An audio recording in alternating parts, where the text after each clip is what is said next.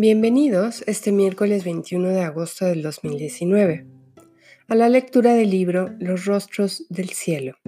En cada cielo hay una respuesta a nuestro dolor. Les habla Ivonne Armand Villa, restauradora del ser. Acompaño a las mujeres heridas en la creación y manifestación de nuevas realidades a través de la restauración de su ser divino. Iniciamos la lectura de hoy todos los cielos. Me encuentro nadando en una alberca. Mi hija Carla está conmigo. Le digo que no quiero ir hacia el otro lado porque me da miedo. Ella me responde que no pasa nada, que vaya para que me dé cuenta que todo está normal. De pronto estoy afuera de la alberca, caminando por el pasto para buscar a mi hermana y preguntarle si deberíamos vaciar la alberca antes de irnos. ¿Qué dijo mi papá? le pregunto. Creo que no me responde nada y solo está en mi mente la imagen de la boda del día anterior. Una nariz fría toca mi brazo derecho. En ese momento despierto y sin abrir los ojos noto que Coco, nuestra perrita, está tratando de llamar mi atención. Me quedo muy quieta, pues es la única manera en que Coco se irá de mi cuarto y me permitirá quedarme un rato más en la cama. Sin abrir los ojos todavía, Empiezo a sentir todo mi cuerpo tocando la suavidad de mi colchón y de las sábanas que me cubren. A pesar de ser un día frío, me siento muy calientita y muy cómoda dentro de mi pijama de franela azul con guinda. Es una sensación de gran felicidad. Con mi imaginación voy recorriendo cada parte de mi cuerpo para agradecer y preparar este nuevo día. Inicio con el dedo meñique de mi pie derecho. Lo siento, perdóname, gracias, te amo. Sigue el dedo anular. Lo siento, perdóname, gracias, te amo. Dedo medio, dedo índice, pulgar.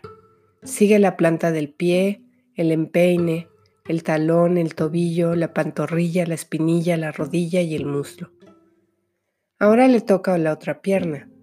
Mismo tratamiento parte por parte. Cadera. Lo siento, perdóname, gracias, te amo. Abdomen bajo. Lo siento, perdóname, gracias, te amo. Pubis, entrepierna, espalda baja, media y alta. Abdomen alto. Caja torácica. Pecho, senos, Dedos de las manos, uno a uno. Palma, dorso, muñeca, brazo, antebrazo, codo, hombro.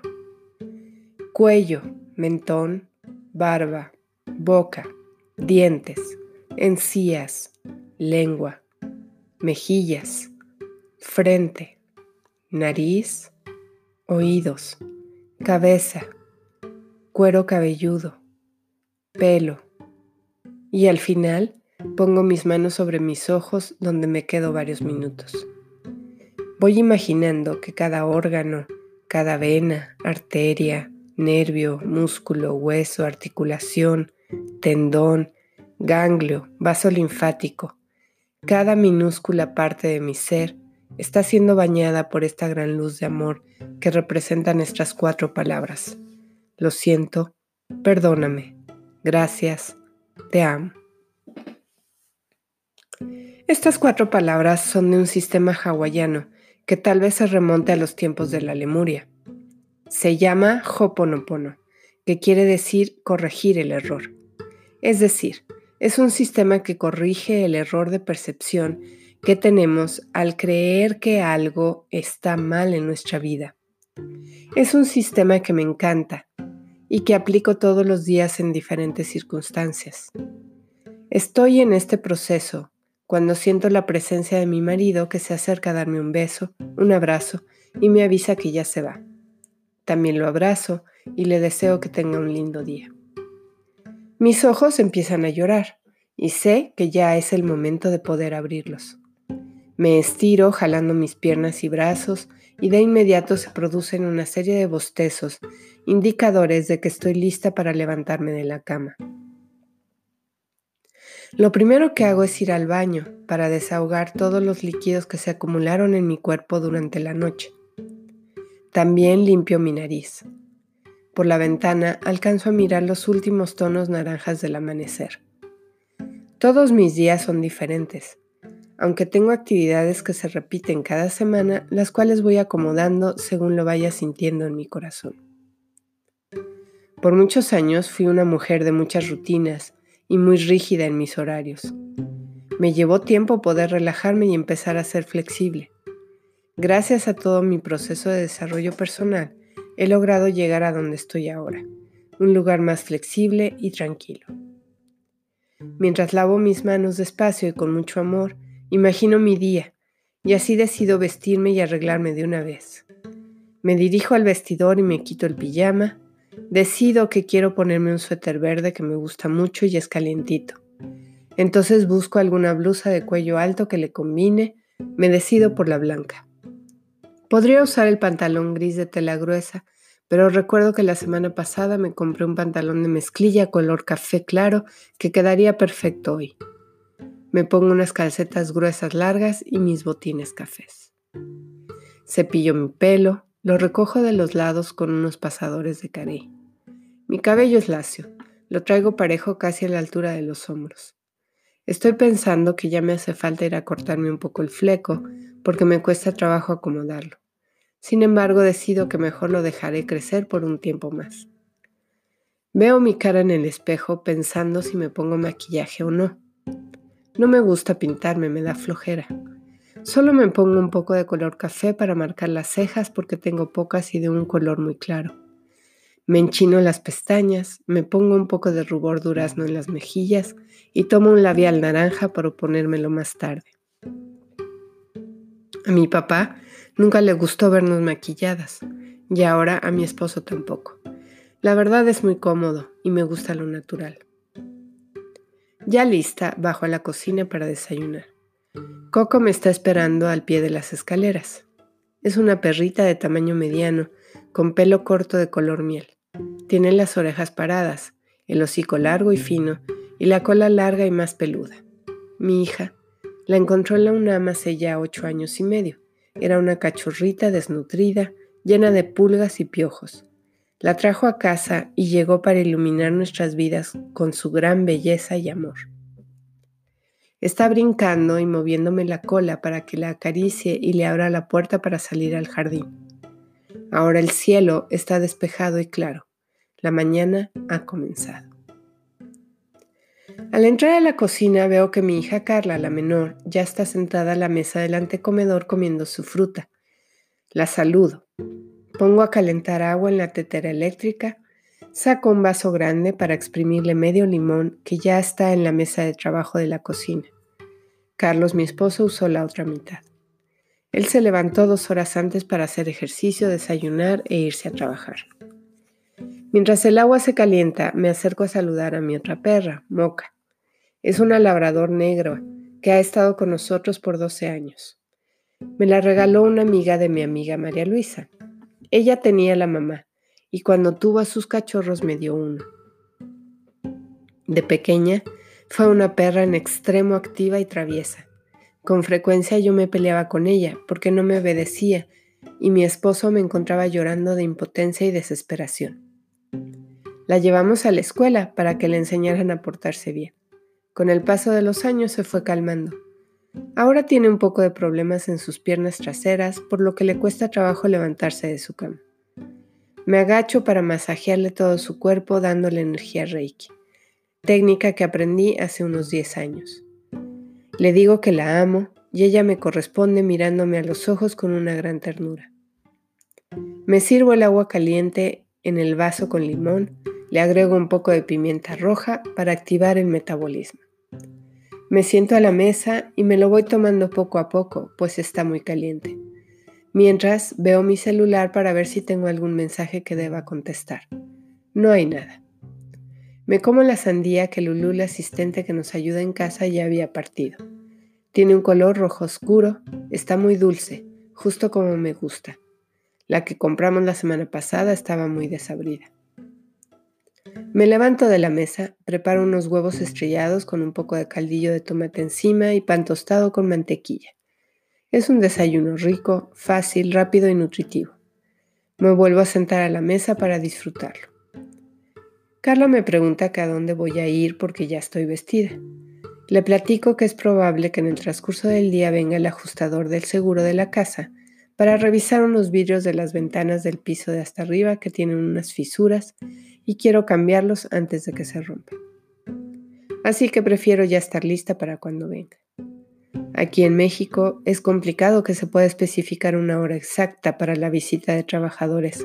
Solo dicen, en el transcurso del día. Al terminar de desayunar, subo a mi recámara para lavarme los dientes, tender la cama.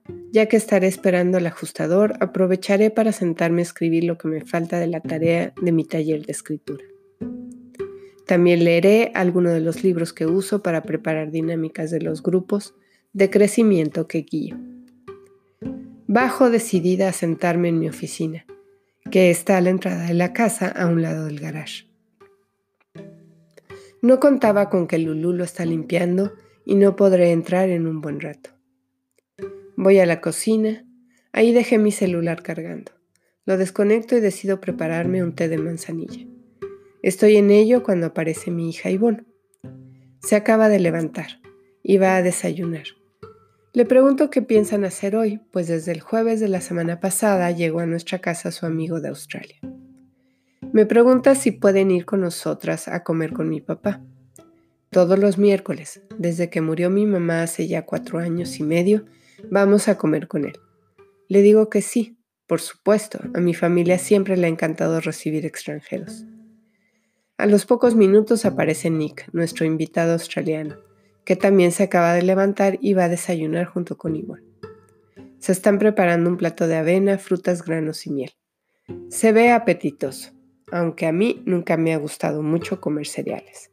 En casa de mi mamá el cereal solo se usaba como postre y no era común que lo tomáramos.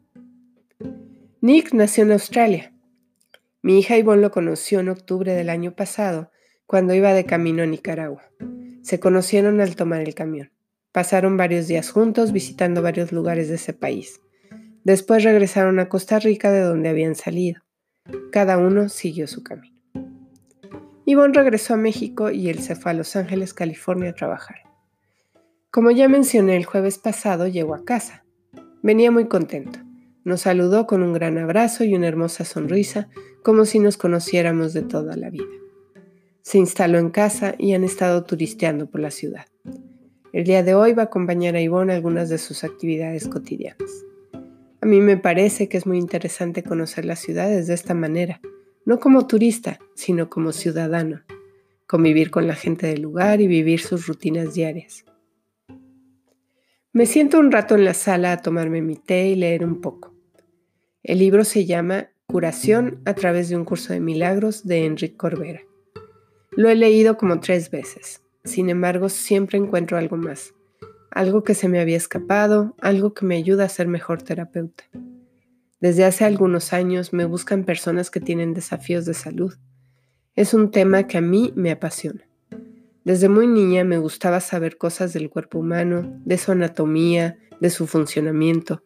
Me asombra lo maravilloso que es. En un tiempo pensé en estudiar medicina, pero la idea de pasar tantos años en la universidad me desmotivó. Así que escogí ingeniería biomédica, en donde también tuve mucho contacto con el mundo de la medicina.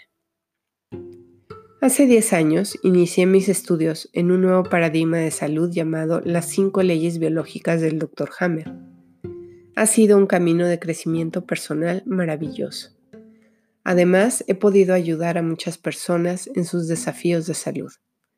Ahora combino este paradigma con la visión espiritual del curso de milagros y, con la terapia familiar sistémica. Sigo leyendo y anoto en mi libreta. La iluminación no es llegar a la luz, es llevar la luz a la oscuridad. Lulu se acerca a mí para avisarme que ya está lista mi oficina. Me levanto, dejo mi taza en la cocina y el camino hacia la puerta de entrada de la casa. Del lado derecho está la puerta de mi espacio personal, en el que amo crear. Es un cuarto como de 5 por 3 metros, todo forrado de madera oscura. Entrando del lado derecho está un librero que ocupa toda la pared. Ahí tengo todos los libros que me han ayudado en este camino de crecimiento personal y espiritual. También tengo colgados los diplomas de los estudios que he hecho. Son recordatorios de lo afortunada que soy y del compromiso de compartir esto con los demás. Tengo fotografías de mis hijas y de mi marido. En el centro están 10 figuras de ángeles que me dejó mi mamá. Son de color blanco con dorado. Uno es rojo, me gusta así, pues le da ese toque de color juguetón. Amo mis ángeles, Siempre les pido que me ayuden a ayudar. Hay algunos otros adornos acomodados por todo el librero, regalos de mis alumnos. En la repisa de en medio a la derecha hay una cajonera de plástico llena de colores, plumones, crayolas y gises, junto con varios blocs de dibujo, para usarlos cuando utilizo técnicas de terapia de arte. En la parte central hay una cafetera, una tetera, una charola con vasos, tazas, una jarra de agua, tés de diferentes sabores, azúcar, crema, cucharas y servilletas. Para mí es muy importante que todos mis alumnos se sientan muy acogidos en este espacio. Al fondo de la habitación continúa el mueble de madera. Sobre el mueble puse una tele para poder ver películas o videos o presentaciones de computadora. Del lado izquierdo hay un medio ventanal que da al garage. Tiene unas cortinas amarillas. En la esquina del fondo izquierdo está mi altar, una pequeña mesita rectangular de color azul cubierta con una carpeta de color blanco con flores. En el centro hay una figura de cerámica de una niña sentada abrazando a su perrito. Me representa a mí. Hacia el norte hay un diapasón que representa el viento. Hacia el sur tengo una drusa y diferentes semillas y monedas representando a la tierra. Hacia el este una vela que es el fuego y al oeste un recipiente de vidrio con agua y unas plantas adentro. Entrando, del lado izquierdo está colocado mi escritorio, donde estudio y escribo. Ahí tengo mi computadora y todos los cuadernos de apuntes que he hecho desde hace muchos años. Es un mueble de madera blanca con flores que me compraron mis papás cuando cumplí 15 años. Se llama Secretaire porque se supone que es un mueble donde se guardan secretos. Se cierra y tiene llave.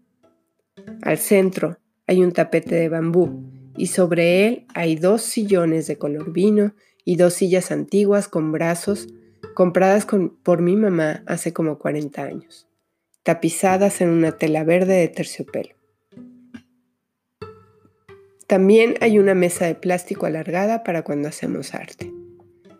Prendo la computadora y la pequeña lámpara verde de escritorio que tengo sobre el secretaire. Abro el archivo donde tengo todo lo que he escrito durante el taller de escritura en el que estoy ahora. Ya terminamos el primer módulo que se llamó Susurros de Mujeres. Todo el grupo quedamos de acuerdo en seguir con el siguiente módulo que iniciará en una semana. Así que estoy revisando todas las tareas para ver qué me falta por escribir. Veo que hay cuatro ejercicios que no he hecho y me dispongo a empezar con uno de ellos. Detallar un día de mi vida. Respiro profundo, cierro mis ojos un momento, me acomodo en mi silla para estar bien sentada. Solicito a mis guías que me inspiren, que sea capaz de escribir desde el corazón. Inicio a escribir este texto y aunque en varias ocasiones Coco viene a pedirme que le abra la puerta o que la acaricie, yo sigo adelante. Mis hijas han salido, así que la casa está en calma. No se oye ningún ruido. O tal vez sí, pero estoy tan absorta en este proceso que no me doy cuenta. Siento como mis dedos se mueven rápido tocando con suavidad las teclas y las letras van apareciendo en la pantalla como por arte de magia. Me tomo un respiro para agradecer que tuve la oportunidad de tomar un curso de mecanografía en unas vacaciones. Cuando me doy cuenta, ya han pasado casi tres horas de estar aquí. Oigo que Carla viene bajando la escalera, se acerca a mi oficina y me pregunta que si ya nos vamos a comer a casa del abuelo. A mis hijas les gusta ir, así que siempre me acompañan. Pongo mi computadora en suspensión porque voy a tratar de regresar a escribir más. Le aviso a Lulú que ya me voy y que por favor esté al pendiente por si viene el señor que va a ver lo de los vidrios. Qué maravilla es tener a alguien en casa que apoye en estas labores. Vuelvo a agradecer por ello. Tomo mi bolsa. Reviso que llevo conmigo el control para abrir la puerta del garage de casa de mi papá. Nos subimos a la camioneta, Carla, Coco y yo. Arranco e inicio el viaje hacia el Pedregal. Es donde han vivido mis papás por los últimos 31 años. Se cambiaron esa casa cuando yo tenía 23. Solo viví ahí dos años, pues a los 25 me casé y me fue a vivir a la colonia del Valle. Ya ha pasado el mediodía. El cielo sigue despejado, pero se nota que el sol ha iniciado su descenso. Llegamos bastante rápido. Sorpresivamente no había tráfico tal vez porque ya íbamos un poco tarde. Abro la puerta, meto el coche al garage. Es una casa de dos pisos que se encuentra al fondo del terreno. Toda la parte delantera es jardín y se pueden acomodar varios coches. Mi papá solo vive en la planta baja. La planta alta ha estado rentada por casi 20 años. Entramos y de inmediato viene a saludarnos el perrito Pug de los inquilinos, aunque pasa la mayor parte del tiempo con mi papá. Recorro el pasillo de entrada y llego a la cocina donde están mi papá, mi tía Lupona, la única hermana viva de mi mamá Elvia.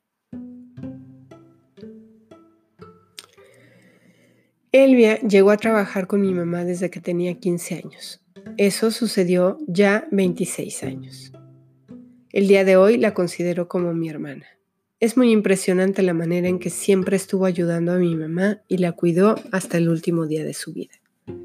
Ahora cuida a mi papá y a mi hermano que también vive ahí. Se hace cargo de todo en esa casa.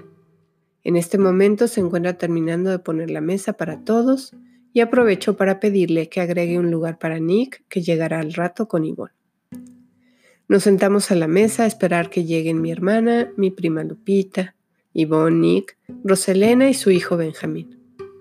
Roselena trabajó con mi papá en la Secretaría de la Función Pública por casi 10 años. Mis papás cuidaron a su hijo cuando estaba chico, así que les tienen mucho cariño. Hoy vienen, porque no habían visto a mi papá desde el año pasado. Por lo general nos sentamos en la cantina con botana y alguna bebida. El abuelo en su silla alta ofreciendo y sirviendo a cada uno que va llegando. En la barra ponen queso, galletas, cacahuates o nueces, papas o churritos verdes de San Luis Potosí. A mi papá le gusta tomarse un mezcal al igual que Ivonne. Yo los acompaño con un tequila. Carla un jugo o refresco de limón o naranja. Sin embargo, desde hace poco más de un mes las cosas han cambiado porque mi papá se cayó y se lastimó la espalda. Ha estado tomando muchos medicamentos para el dolor por lo que no puede tomar alcohol. Es por eso que ahora ya estamos sentados a la mesa. En cosa de media hora llegaron todos los que faltaban y nos disponemos a comer. El menú para hoy es un arroz blanco acompañado de brócoli al vapor y unas salchichas al vino blanco. La receta de esas salchichas viene de mi abuelo paterno. A él le encantaba hacerlas. Las salchichas se cortan en diagonal y se ponen a freír con un poco de aceite de oliva. Después se les agregan unas hojas de laurel y una copita de vino blanco y se les deja un rato a que tomen el sabor. Son muy ricas y todos en la familia las comemos con mucho gusto. Como segundo platillo comemos tacos de carne al pastor con piña. Elvia aprendió a cocinar con mi mamá, por lo que se sabe todos los platillos que siempre se hacían cuando ella vivía. Cada comida ahí es un constante recordar los sabores de la cocina de mi madre. Nick e Yvonne pasaron a comprar pan dulce de la pastelería La Ideal, de gran tradición mexicana. Yvonne llevó a Nick ahí como parte de su recorrido turístico. Nos contaron cómo disfrutaron comprar toda la variedad de panes que había. Garibaldi tradicional y de chocolate, puerquitos de piloncillo, banderillas, panque de chocolate, bigotes, biscuits, conchas, corbatas, orejas, trenzas y hojaldrados con mermeladas. Se veían tan ricos que decidimos partirlos en varios trozos para probar de todos. Nos quedamos un rato más en la sobremesa platicando acerca de cómo habían pasado la Navidad y el Año Nuevo Rosalena y su familia. Nos contó que sus papás le mandan muchos saludos a mi papá, don Héctor, que lo admiran mucho porque a su edad, 94, sigue siendo un hombre activo y lúcido. Cuando veo el reloj me doy cuenta que ya son las 6 y 30 de la tarde y yo tengo sesión de terapia a las 7.30. Nos despedimos de todos. Casi siempre mi papá está en la puerta para darnos un beso, un abrazo, nos regala botanas o chocolates o galletas y nos dice adiós con la mano cuando estamos sacando el coche. Ahora hay que ir a su recámara. Está sentado en su reposet. Tiene puesta una gorrita negra en la cabeza medio calva. El pelo que le queda es blanco. Él está muy orgulloso porque dice que es un blanco muy bonito. Cubre su torso con una cotorina que es un chaleco de lana gruesa de color café claro a cuadros. Una cobija de algodón morada con blanco reposa sobre sus piernas. Esa cobija era la que usaba mi mamá en sus últimos años de vida. Lo veo tan pequeño y alcanzo a percibir cómo la vida se le resbala de entre las manos. La alegría por estar con nosotros disminuye en esta época del año debido a la Navidad y al cumpleaños de mi mamá. Su ausencia se nota más. Todos pasamos a despedirnos de él, nos vamos contentos y platicando todavía, aunque en el ambiente se respira la tristeza del adiós.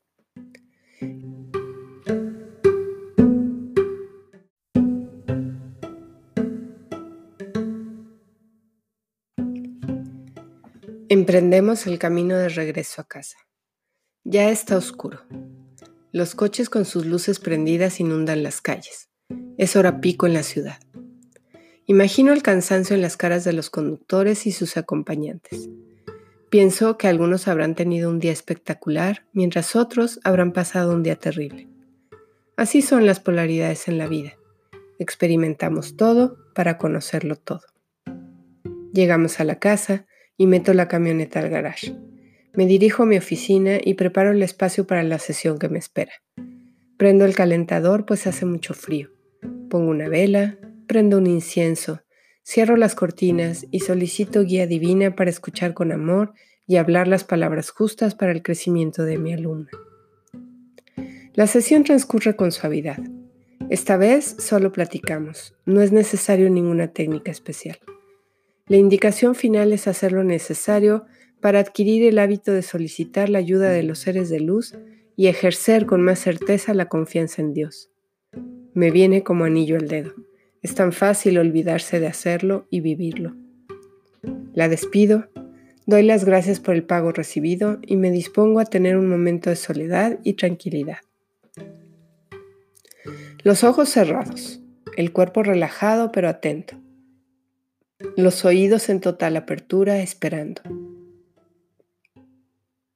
Lo primero que capta mi atención es el sonido del segundero del reloj, marcando el inevitable paso del tiempo. Es una constante en el espacio donde me encuentro. Aparte de ello, nada, silencio. De pronto escucho el caminar suave de Lulu. Puedo percibir que se encuentra en mi recámara tendiendo la cama o barriendo o acomodando la ropa. Otra vez el silencio acompañado del segundero que de manera implacable sigue su camino. Se enciende la bomba de agua indicándome que alguien abrió alguna llave. En realidad es un ruido fuerte y molesto al cual ya nos hemos acostumbrado todos en la casa. Ahora está pasando un coche. El sonido, primero es lejano y suave, poco a poco aumenta la intensidad. Capto que está justo enfrente de mi casa, hasta que se diluye otra vez en el silencio. Sigo atenta a lo que se pudiera presentar. Parece que no hay nada más. Es un engaño de mi mente, puesto que todo el tiempo han estado presentes dos sonidos que me acompañan de forma constante y que a fuerza de la costumbre paso por alto. Ahí están mi respiración y el paso de la saliva por la faringe, indicándome que estoy en mi cuerpo, que estoy viva. Una última mirada al cielo, donde la luna ya le ha ganado la carrera al sol.